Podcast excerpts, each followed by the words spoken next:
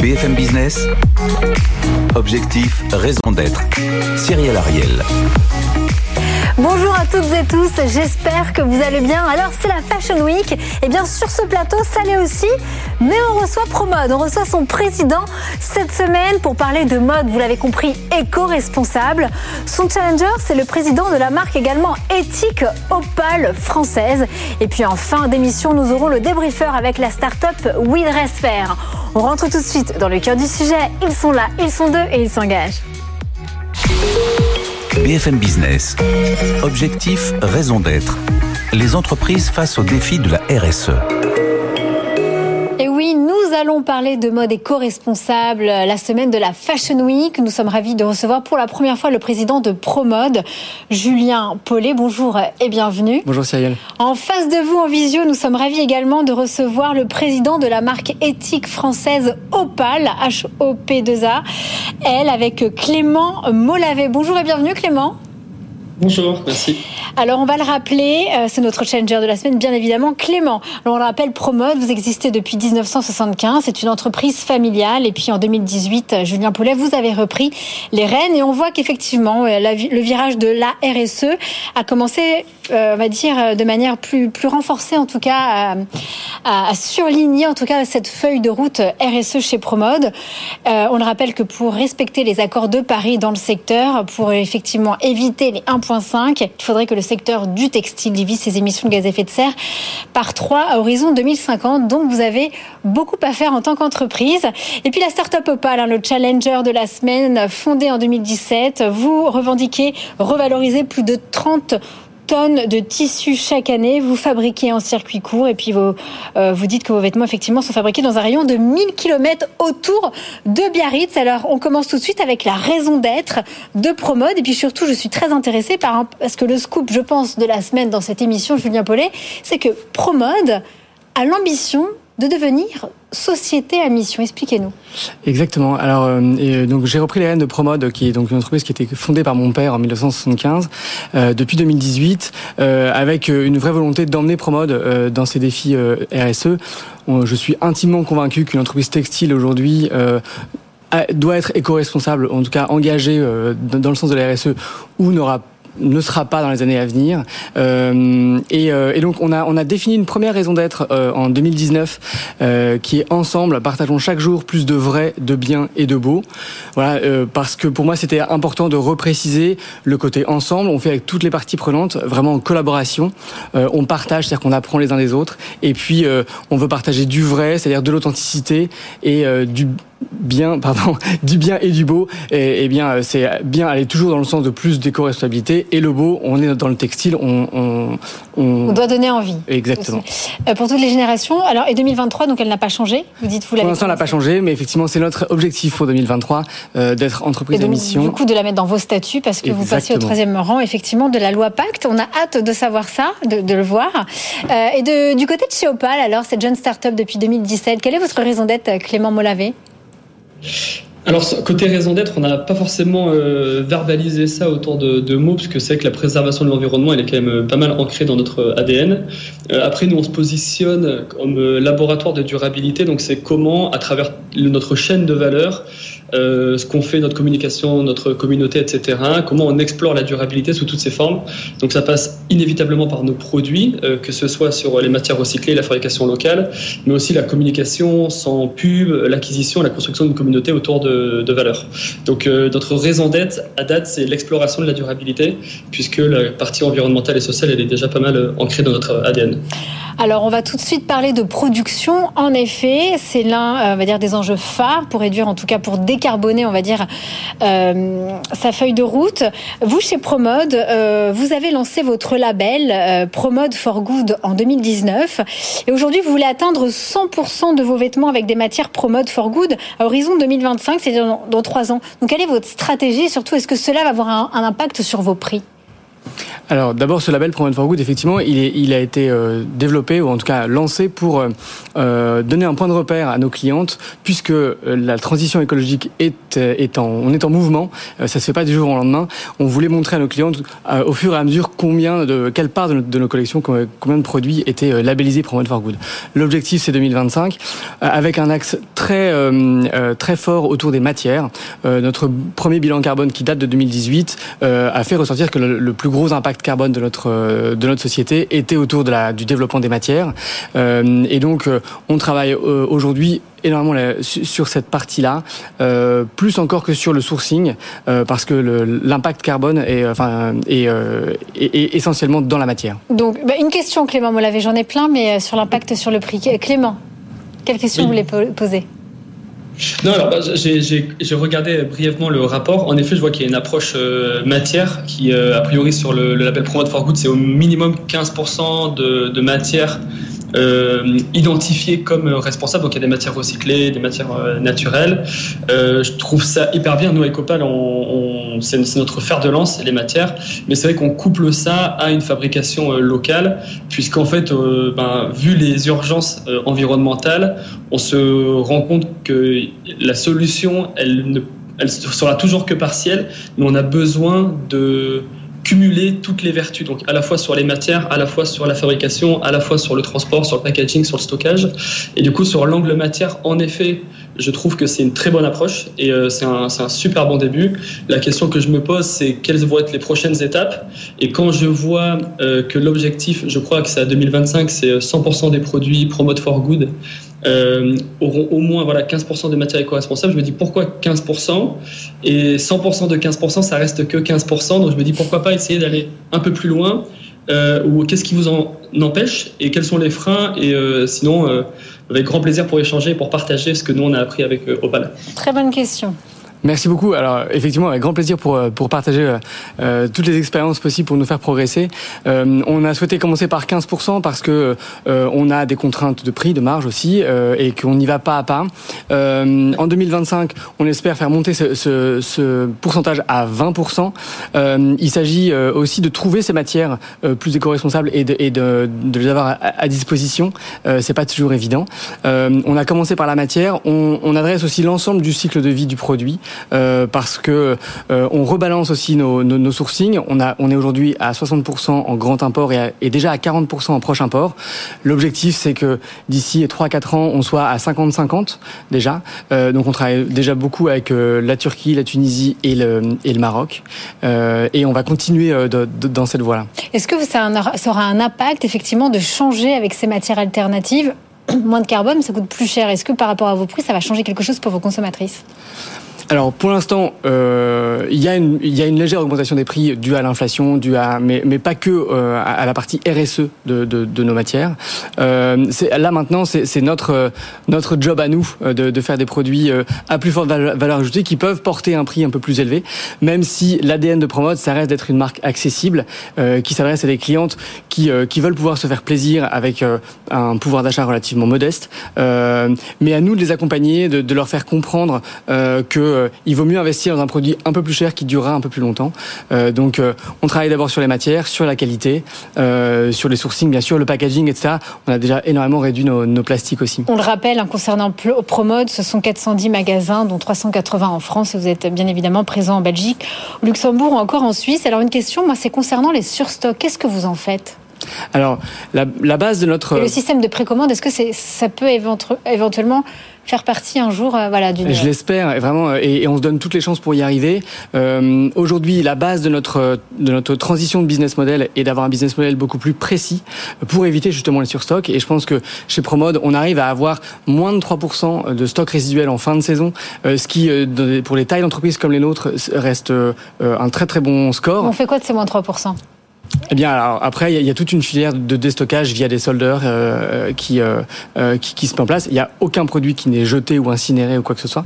Euh, mais euh, on, on, arrive, bah, on, on, gère beaucoup de tailles, beaucoup de références, et donc il y a forcément un petit peu de stock résiduel. Mais moins de 3%, c'est un très bon score. Ensuite, donc voilà, donc c'est la précision du business model, c'est utiliser un maximum de data pour être pour avoir le, bon produit au bon, au bon moment pour la pour la bonne cliente. Clément Molavé, vous avez une question à ce sujet effectivement? Sur le, la production? Ouais, sur les surstocks, la précommande, tout. Euh. Ben, alors c'est vrai que chez Opal, on a beaucoup utilisé le système de, précommande. On, utilise un modèle un petit peu hybride euh, entre du stock sur les pièces euh, permanentes et de la précommande sur les, sur les nouveautés. En effet, j'avoue, 3% de stock résiduel, je pense que c'est incroyable, surtout pour une entreprise de la taille comme, comme Promode. Donc je trouve ça assez, assez admirable. c'est vrai que la précommande permet de fabriquer le strict nécessaire plus qu'on produit que ce qui est déjà acheté, déjà commandé. Donc c'est un super outil. Mais euh, si jamais Promode a déjà que 3%, voire moins de stock résiduel, euh, bah, c'est déjà vraiment, vraiment très très bien. Concernant, vous dites chez Promote que vous, 100% euh, de vos collaborateurs sont formés à l'éco-conception. Ça veut dire quoi de manière très concrète? Alors 100% de nos collaborateurs de la direction de l'offre, c'est-à-dire qu'ils travaillent directement sur le produit. Euh, effectivement, ils ont été formés d'abord à la fresque du textile. On leur, a expliqué tous les impacts de la chaîne de, valeur du textile euh, et à l'éco-conception pour vraiment les encourager à ce que euh, les produits eh bien, soient développés de manière beaucoup plus responsable dès la conception du produit, utiliser moins de matière, euh, utiliser une matière plus responsable, euh, développer aussi euh, la recyclabilité de ces produits. Comment vous, vous sensibilisez, vous éduquez vos, vos consommatrices? Alors, on a euh, dans chacun de nos autant chez Opal, quand on euh, voilà, on achète du Opal, on sait que c'est une marque, euh, c'est comme Fago ou encore comme 1083. On va dire que c'est des natives, hein, c'est des natives mode éco-responsable. Promode, pas du tout. Faut le dire, 1975, on parlait pas encore de l'accord de Paris ou encore de la fresque du textile. Donc gros enjeu depuis que vous, vous êtes au poste de président depuis 2018. Mais effectivement, comment on les sensibilise sur des petits prix en fait? Alors, on, a fait une campagne de communication dans nos magasins, euh, là très récemment, autour d'un jean notamment qui a été, qui était éco-conçu. Euh, on, envoie aussi des newsletters pour leur expliquer et euh, les acculturer, en tout cas leur, leur montrer tout ce qu'on essaie de, de, bien faire. Le jean, par exemple, qu'on a éco-conçu, n'avait ni rivet ni étiquette, ce qui fait que le, jean peut être, les, les, boutons sont dévissables, etc. Et donc le jean peut être très facilement recyclé. on a aussi eu un, notre premier débardeur éco conçu avec une viscose issue de chutes de production, euh, tissée, euh, teintée. Euh, Vous avez essayé des, collections capsules en tout cas. Exactement. Non, mais alors ça, ça c'est vraiment un produit permanent. On en fait 400 000 euh, par an, euh, et euh, donc c'est un produit. Toute la matière est faite en France. production en Tunisie, un petit détail de dentelle en polyester recyclé, et avec ça, on a réduit de 15% l'impact CO2 de ce produit-là. On va parler ensuite, il nous reste très peu de temps, mais de traçabilité et de transparence, c'est l'un des grands enjeux. Clément Moulavet, vous avez une question sur la traçabilité bah oui, quand je vois les, les, chaînes de valeur et en effet le, le, nombre de pièces euh, produites, comme je sais pas 400 000 euh, euh, paires de jeans, etc. Je me demande comment vous arrivez à organiser votre chaîne de traçabilité. Et la question que je me pose, c'est quand je vois tous les efforts qui sont déployés pour améliorer la traçabilité, c'est parfois est-ce que vous envisagez ou pourquoi pas sinon commencer de nouvelles chaînes de zéro où la traçabilité a déjà été éprouvée afin de se dire bah il y a un gros paquet de la production où il y a des efforts de traçabilité qui sont faits d'amélioration et aussi ben, créer des nouvelles chaînes de valeur où la traçabilité elle est déjà euh, parfaite. Alors merci pour cette question. Euh, effectivement, on a, euh, alors on, a d'abord commencé par réduire notre nombre de fournisseurs pour travailler avec de combien à combien? J'ai pas de chiffre exact à vous et précis à vous donner, mais le, le, principe de, de, notre de notre de notre projet d'entreprise, c'est moins, mieux et plus durable. Donc travailler avec moins de fournisseurs, mais mieux travailler avec eux. Euh, Aujourd'hui, on a audité 100% de nos fournisseurs de rang 1 et 2, donc ceux avec lesquels on contracte directement. Euh, on est en train d'avancer au rang 3, puis au rang 4. Euh, c'est euh, c'est pas c'est effectivement pas évident.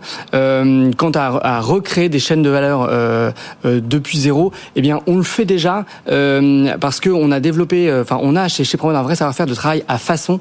On travaille avec nos propres ateliers de confection et on développe nous-mêmes certaines de nos matières. Alors très rapidement, il nous reste à peu près 30 secondes. Depuis que vous êtes arrivé, donc on va dire 2018, vous revendiquez euh, commencer à tracer vos usines de confection. Aujourd'hui, vous déclarez tracer vos usines de teinture et d'impression, de tissage, de tricotage et de filature. Aujourd'hui, voilà, quels sont ces chiffres? Dans combien de pays? Combien d'usines Et comment vous faites? Alors on travaille à peu près avec, avec 300 usines. Euh, bien sûr, on ne travaille pas en teinture et en, et en filature avec toutes celles, toutes celles-ci, euh, mais on a, on a ce savoir-faire d'être de, d'être capable de développer la matière, notre propre matière. C'est-à-dire qu'on ne prend pas que des matières sur étagère, et ça, ça permet euh, la, une meilleure traçabilité, bien évidemment. Bon, mais écoutez, merci, merci beaucoup Clément Molavé. Il est temps de passer au débriefeur ou surtout à la débriefeuse de la semaine. BFM Business. Objectif, raison d'être. Le débrief. Et nous sommes ravis cette semaine d'accueillir euh, en visio Marianne Guyenne. Vous êtes la cofondatrice de la plateforme WeDressFair, un site qui répertorie bien évidemment uniquement des marques éco-responsables. Alors Marie, très brièvement, que pensez-vous de ce que vous venez d'entendre sur, euh, on va dire, cette stratégie de décarbonation, on va dire, du secteur de la mode chez Promode quand on est un gros acteur comme ça? Et puis quelles sont vos questions pour Julien Paulet? Ben déjà, tout d'abord, euh, euh, merci beaucoup pour ce, cette, euh, euh, ces explications qui sont assez détaillées et je voulais dire premièrement bravo aussi de commencer en tout cas d'avoir une démarche qui est depuis 2018 dans le sens de plus de responsabilité dans le textile. Euh, il y a des choses évidemment sur lesquelles nous on essaye de promouvoir et d'aller un peu plus loin. Et mes questions vont se tourner évidemment vers euh, vers ces euh, vers ces points-là, notamment sur la production. Vous parlez aujourd'hui que c'est un axe qui est fort sur la matière. Euh, le développement des matières, effectivement, c'est euh, un des pôles où il y a le plus d'impact environnemental aujourd'hui. Et vous parlez et vous dites que plus que le sourcing. Euh, nous, on voit aussi beaucoup que l'impact environnemental aujourd'hui vient des pays dans lesquels ces matières sont produites, et notamment les pays asiatiques. Alors aujourd'hui, est-ce que vous pouvez nous dire combien de vos collections sont faites notamment dans les pays comme la Chine, qui a un fort impact charbon notamment Tout à fait. Euh, Aujourd'hui, on a encore 60% euh, de nos, de nos collections euh, qui sont euh, fabriquées en ce qu'on appelle en grand import. Donc, c'est pas uniquement en Chine, Chine, Inde, Bangladesh notamment, euh, Myanmar, et 40% qui sont donc fabriquées en proche import, à savoir principalement Maroc, Tunisie, Turquie. on a beaucoup de nos matières qui viennent de Turquie aussi, mais la Chine reste un très gros pourvoyeur de matières. Pour pouvoir proposer des collections dans la gamme de prix pour lesquels on, s'est fait connaître euh, aujourd'hui et parce que euh, nos clientes souhaitent encore s'habiller. Vous, c'est la réalité économique avant, du coup, finalement, l'effort écologique. Parce... Alors, vous allez faire on, a, on, travaille en étroite collaboration avec avec nos différentes usines pour les accompagner dans une, une meilleure transition. Par exemple, 100% de nos jeans euh, qui sont fabriqués, euh, une, grosse partie est fabriquée au Bangladesh. Euh, ils utilisent tous des technologies qui utilisent moins d'eau, etc., etc. Euh, maintenant, il y a aussi des savoir-faire qui sont dans ces pays-là et qu'on ne trouve pas forcément ailleurs. donc, aller aller aller chercher un savoir-faire de broderie en Inde ou de, de, de, détails sur des, des produits plutôt flous en Chine. Euh, euh, c'est aussi une, des raisons pour lesquelles euh, on, va se sourcer dans ces pays-là. Mais je suis d'accord avec vous, maîtriser comment est produite l'énergie dans ces pays-là, c'est extrêmement compliqué. Et on a tout intérêt à, rapatrier notre, production en proche import pour ces raisons-là. Et donc notre objectif est de rebalancer à au moins 50-50 dans les 3-4 prochaines années. Très rapidement, Marie, vous reste deux minutes. Très rapidement, ok. Euh, J'ai une deuxième question sur la quantité des vêtements produits. Vous parlez notamment de prévente, etc. Euh, et vous dites que c'est mieux, vous faites de la sensibilisation auprès de vos consommatrices euh, pour leur dire que c'est mieux d'investir sur des pièces qui durent plus longtemps. Et en même temps, je vois que sur votre rapport RSE, vous dites ne plus faire le Black Friday. Est-ce qu'aujourd'hui, vous avez quand même encore des quantités, on va dire, donc vous, vous parliez de 3% de surstock, c'est après solde ou avant solde. Et après, euh, est-ce que vous, vous aujourd'hui, vous contrôlez la quantité de vêtements que vous mettez en production? Bien sûr, euh, on contrôle bien, bien évidemment la quantité de vêtements qu'on met en production. Euh, quand je parlais de, de, de stock résiduel, c'est bien après solde, c'est 3% après solde. Euh, et euh, mais, mais aujourd'hui, les soldes sont devenus un non-événement. On l'a encore vu euh, cette année. Hein, les, dans tous les médias, on parle des soldes qui ne, qui ne font plus recette comme avant. Notre, notre, stratégie d'être beaucoup plus précis dans nos quantités vise aussi à arriver en début de solde avec un stock assez assez faible pour ne pas avoir à décoter. Moi, je suis convaincu que même si on fait un produit accessible, euh, rajouter de la promotion sur ce produit-là dégrade la valeur du produit. C'est pas du tout mon ambition. Euh, euh, et donc plus précis, on fait aussi de la précommande. Euh, on a, on aura là en 2023 euh, 5 à 6 campagnes de précommande. Euh, on essaie d'éduquer nos clientes à ça. Ça a été, ça, nous a permis de, de, de, développer des produits à beaucoup plus forte valeur. dans toute la France ou c'est en Belgique, au Luxembourg Tout à fait. En France. Euh, alors non, essentiellement en France, essentiellement en France. mais ça nous permet de mettre sur le marché des produits à plus forte valeur ajoutée. Et comme il n'y a pas de surstock, parce qu'on ne produit que l'exacte quantité, on a aussi un meilleur rapport qualité-prix. Maintenant, il y a encore assez peu de clientes qui qui souhaitent attendre 4 à 6 semaines leurs produits euh, comme on leur propose. Merci infiniment Marianne Guyenne, je le rappelle, la cofondatrice de la plateforme WeDressFair pour le débrief de la semaine. Merci infiniment. Il est temps maintenant de passer aux questions des internautes. BFM Business, objectif, raison d'être. Les questions des internautes. Et c'est avec euh, une grande joie que nous accueillons ma consoeur Rebecca Blanc-Lelouch pour les questions des internautes. Et donc cette semaine, c'est pour euh, Julien, Julien Paulet. Et on commence avec Sébastien euh, qui se demande quelle est la plus grande taille disponible chez vous? Quid des femmes aux mensurations supérieures aux 46, 48 Et où en êtes-vous dans l'évolution de la morphologie? C'est une très bonne question parce que justement c'est une de nos thématiques de 2023. Aujourd'hui, principalement, on s'arrête au 44. Euh, on a quelques modèles euh, iconiques ou permanents qui, qui vont aussi du 46-48, mais en 2023, on va étendre ces tailles 46-48 à toute la gamme Pro Mode, euh, surtout au deuxième semestre 2023, parce qu'on souhaite s'adresser effectivement à ces clientes un petit peu plus fortes. Aujourd'hui, on ne dépassera pas le 48. on a aussi beaucoup d'études qui nous montrent que la majeure partie des, des, clientes qui dépassent la taille 44 sont entre 46 et 48. Donc on va d'abord s'adresser à ces clientes-là pour essayer de le faire bien. Mm. Euh, on a mis beaucoup de, de savoir-faire dans la mise au point de nos vêtements avec notre bureau d'études interne pour que le taillant, la morphologie soit respecté euh, aussi sur ces tailles-là. C'est une, une, un savoir-faire qui est particulier. Euh, mais on a embauché aussi des, euh, des mannequins pour essayer nos vêtements en interne avant qu'ils soient mis en production pour s'assurer du bien aller. Donc c'est notre, notre défi 2023. Merci d'avoir posé la question. Et on continue, je pense, la troisième. Euh, comment être certain euh, que des enfants ne soient pas employés euh, chez vos fournisseurs? Alors, euh, on a audité 100% de nos fournisseurs de rang 1 et 2, c'est-à-dire ceux avec lesquels nous contractons directement. Euh, on leur fait signer une charte aussi, euh, et on utilise un, enfin, on, on est euh, coacteur d'un organisme qui s'appelle ICS, euh, et avec d'autres chaînes de prêt-à-porter euh, en France et dans le monde d'ailleurs, on, on partage certains certains fournisseurs et on va visiter, enfin, on, on envoie des, des, des, personnes pour aller visiter les usines et s'assurer que tout est produit dans, des, dans les meilleures conditions possibles. On poursuit avec euh, Laurent. Euh, si euh, les matières premières que vous employez sont devenues bio, issues du recyclage made in France, qu'en est-il des teintures? Est-il possible d'imaginer tous les vêtements colorés avec des teintures 100% végétales? Alors oui, on peut l'imaginer. On avance beaucoup sur cette partie-là. on teint de plus en plus de nos tissus en France ou en Europe, et, c'est la voie dans laquelle on se on se dirige, on s'engage en tout cas.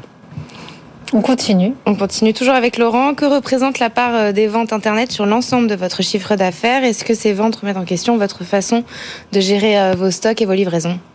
Alors aujourd'hui chez Promode, les ventes euh, pure web représentent 7% de notre chiffre d'affaires. Euh, c'est euh, assez peu par rapport à la moyenne de notre secteur. Euh, et aujourd'hui, ça n'a pas tellement d'impact sur la gestion de nos stocks euh, parce que c'est une part relativement euh, relativement contrainte. On a encore donc 93% de, notre chiffre d'affaires qui se fait via les via les magasins. en revanche, on développe beaucoup ce qu'on appelle le multicanal, c'est-à-dire qu'on tout ce qui est web to store, store to web, chacune de nos vendeuse dispose d'une fablette en magasin, enfin une tablette mm -hmm. sous forme d'un iPhone, on appelle ça une fablette, euh, et avec laquelle elle peut commander des pièces qui ne seraient pas directement disponibles dans leur magasin pour les clientes. On continue avec Nicolas. Euh, Pensez-vous vous inspirer de Ski Rossignol, Petit Bateau ou d'autres acteurs significatifs de l'outdoor ou de la mode enfant pour retourner les articles usagés en point de vente et leur offrir une seconde vie et limiter ainsi l'impact sur les matières et la première transformation? Tout à fait. Euh, on a un service aujourd'hui qui s'appelle Promode Reprise, qui euh, permet à nos clients de renvoyer gratuitement des colis avec des, produits de seconde main, Promode ou non Promode, euh, auprès d'un de nos partenaires qui s'appelle Rediv, euh, qui trie ces produits-là. Et, et, depuis 2022, depuis l'été 2022, on revend une partie de ces produits dans nos produits, dans nos magasins Promode Stock, qui sont les, les, les outlets Promode. On en a quatre en France. on aura un corner donc seconde main dans chacun de nos outlets à partir du mois de février. Et on développe aussi les corners de seconde main dans nos propres magasins classiques ProMode à partir du mois de mars. Euh, et on a, de grandes ambitions sur la revente de, de produits de seconde main avec des produits collectés euh, via nos clientes. Et dernière question. Dernière question de Johnson. Employez-vous des personnes éloignées de l'emploi, des personnes en situation de handicap ou des personnes en situation de précarité? Oui, euh, on a chez Promode une, une, une, convention, une charte handicap. Euh, donc on, on, a une partie de nos, de nos salariés qui, euh, qui ont des, des euh, des handicaps euh, X ou Y, connus, visibles ou pas visibles d'ailleurs. Euh, et on travaille aussi de plus en plus avec euh, des, des ateliers adaptés de réinsertion, notamment pour notre initiative Promode Couture, où on revend des surstocks de tissus en coupons pour les couturières qui souhaitent faire leurs vêtements elles-mêmes. Et donc ces métrages de tissus sont redécoupés en coupons dans des ateliers adaptés, et donc ça fait, ça fait travailler ces personnes-là. Est-ce que vous connaissez la part de ces personnes-là? Ça représente surtout vos salariés? Non, je la connais pas par cœur. Vous, vous, allez revenir, Julien voilà. Paulet. Alors. Merci infiniment, Rebecca Blanc-Lelouch, ma consoeur, et puis bien évidemment à mes trois invités cette semaine. Je le rappelle, Julien Paulet, président donc de Promode, Clément Molavé, le président de Opal, et puis Marie Nguyen, la cofondatrice de la plateforme WeDressFair. Merci infiniment à tous.